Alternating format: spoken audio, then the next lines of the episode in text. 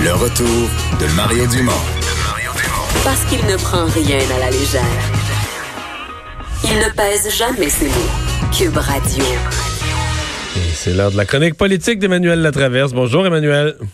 Bonjour. Alors l'élargissement de la consigne, une grosse décision pour le gouvernement de M. Legault.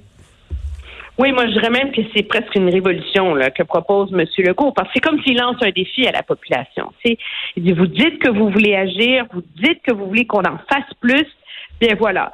Euh, on propose de mettre en place un système exhaustif. Là, on s'entend, on dépasse là euh, les canettes, euh, les bouteilles d'eau, puis le les, euh, les bouteilles de vin, là, tu sais, qu'on se rend dans les tétrapacks, euh, les, euh, les cartons de lait, etc. Et donc, le gouvernement a dit oui, on va mettre en place un système exhaustif, mais là, maintenant, vous allez devoir faire votre part.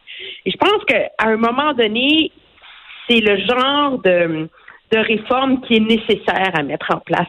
On est beaucoup depuis des années dans un mécanisme où les gens espèrent qu'on puisse sauver la planète sans que ça nous force à changer nos habitudes de vie. Et finalement, euh, ce que le gouvernement vient faire, c'est mettre en place un système où les gens vont être obligés de s'adapter. Pas à peu près, là, on s'entend. Là, on est loin là, de tout mettre dans le bac bleu, de se fermer les yeux, de se croiser les doigts pour espérer que ça se rende à bon port. Là. Alors, il y a une prise de conscience qui s'impose. Mais c'est-à-dire que personne n'ose le dire crûment, là. Mais c'est tout un changement de paradigme. Le bac bleu, moi je l'ai suivi depuis le début. là, C'était quand même une volonté des gouvernements, je dis des parce que c'était municipal et le gouvernement du Québec, de bien récupérer l'ensemble des matières récupérables sans mettre un fardeau trop difficile aux citoyens. Disons aux citoyens, Gabin, là, on te met ça simple. La municipalité te fournit un gros bac bleu. Voici la liste. là, on, te fait, on te met sur un dépliant la liste de ce que tu peux mettre dedans. Papier, carton, euh, plastique numéro 1, 2, 3, 5, peu importe, OK? Et nous, on va, via un centre de tri, nous, la municipalité, nous, les gouvernements, on va démêler tout ça, on va trier tout ça, on va envoyer chaque matière à sa place. Donc, toi, le citoyen, ton effort, il est minimal. Le bac, il est dans ton garage, il est dans ta Oui, cour. c'est trop beau pour être vrai. C'est Ah, un peu ça le problème. Mais c'est quand même tout un constat d'échec aujourd'hui, là. C'est un constat d'échec énorme. Mais le constat d'échec, je pense qu'il faut le dire là, quand même, là, il est, euh, il est pan-canadien. Là. Il y a le même problème partout, partout au Canada. À partir du moment où euh, c'est c'est compliqué de recycler vraiment, là, pas juste de trier, mais de recycler des matières contaminées, on a envoyé ça en Chine. On fait ça n'importe comment. À un moment donné, à partir du moment où la Chine, le Vietnam, la Malaisie, l'Indonésie ont dit, écoutez, là, vos poubelles, là, c'est fini.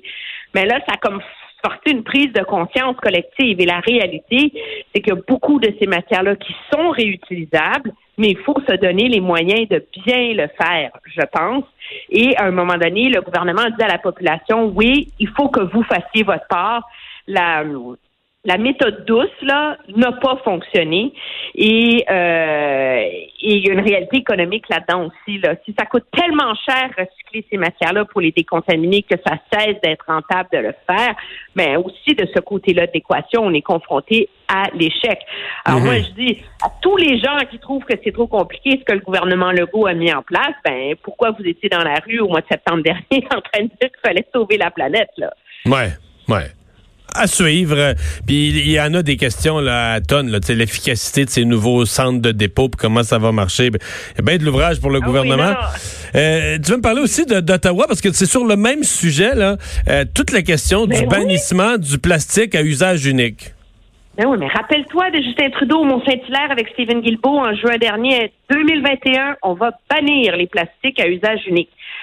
C'est pas si simple que ça. Aujourd'hui, le gouvernement rendu public a rendu une étude qui confirme, là, alors bravo, que le plastique est dangereux pour l'environnement. OK? Et qui confirme que les microplastiques aussi. Donc, c'est déjà un début, mais dire petit, il me semble qu'on le savait. Et là, on se lance dans une consultation pour établir une liste des plastiques qui seront bannis. Probablement que cette liste finale va être dévoilée à l'automne pour finalement que la réglementation soit mise en place d'ici 2021. Donc, on s'entend-tu, là, qu'après ça, ça va prendre une période de transition, une période d'adaptation. Donc, euh, moi, je suis pas prête à dire que rendu au 30 janvier 2020, euh, 2021, vraiment, les plastiques à usage unique vont être bannis au Canada. Ça prend beaucoup de temps. Le gouvernement. Mais mettons, je vais te poser une question bien niaiseuse, d'être là, le- aussi rapide qu'il Ouais. l'avait laissé entendre. L'espèce de cellophane, là, le plastique là, euh, avec lequel on, on va dire on, on emballe une tarte là chez nous, puis qu'à à l'épicerie hein, il emballe un paquet. De, ça, là, on s'en que c'est un très mauvais plastique. Mais là, si on l'enlève demain matin, là, hein? Oui, mais tu sais qu'il y a une entreprise en, en Ontario qui est capable de la vraiment de la recycler et de la revaloriser. Parce que si on enlève ça, Ouais, là, C'est un exemple parfait de comment c'est pas si simple que ça. Là. Dans ton esprit, à toi et à moi, le- ce qu'on appelle le bonus Aaron Wrap, c'est à usage unique.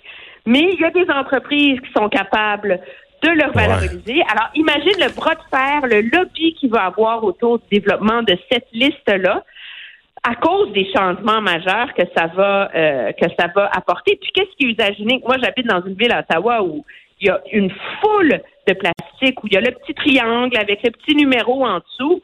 Puis finalement, on les met pas plus dans notre bac bleu, là. Parce qu'on n'est pas capable de les recycler, on n'a pas les infrastructures pour le faire. Donc, peut-être que c'est recyclable, mais dans les faits, c'est à usage unique. On s'entend que c'est tout un chantier pour le gouvernement.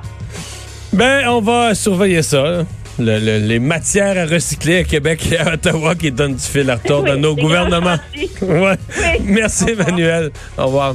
Euh, Vincent, on va conclure avec la nouvelle avec laquelle on avait commencé. Est-ce qu'on en sait plus sur euh, Galézé? Non, effectivement, on n'en sait pas plus, parce ce qu'on sait, c'est que Eustachio Galézé, qui est accusé d'avoir assassiné cette euh, jeune femme de Québec de 22 ans, aurait tenté de s'enlever la vie alors qu'il se trouvait en prison. C'est notre collègue Félix Séguin du bureau d'enquête qui a obtenu cette information-là plus tôt aujourd'hui. Transféré dans un hôpital de Québec pour recevoir des soins médicaux. On ignore son état de santé présentement.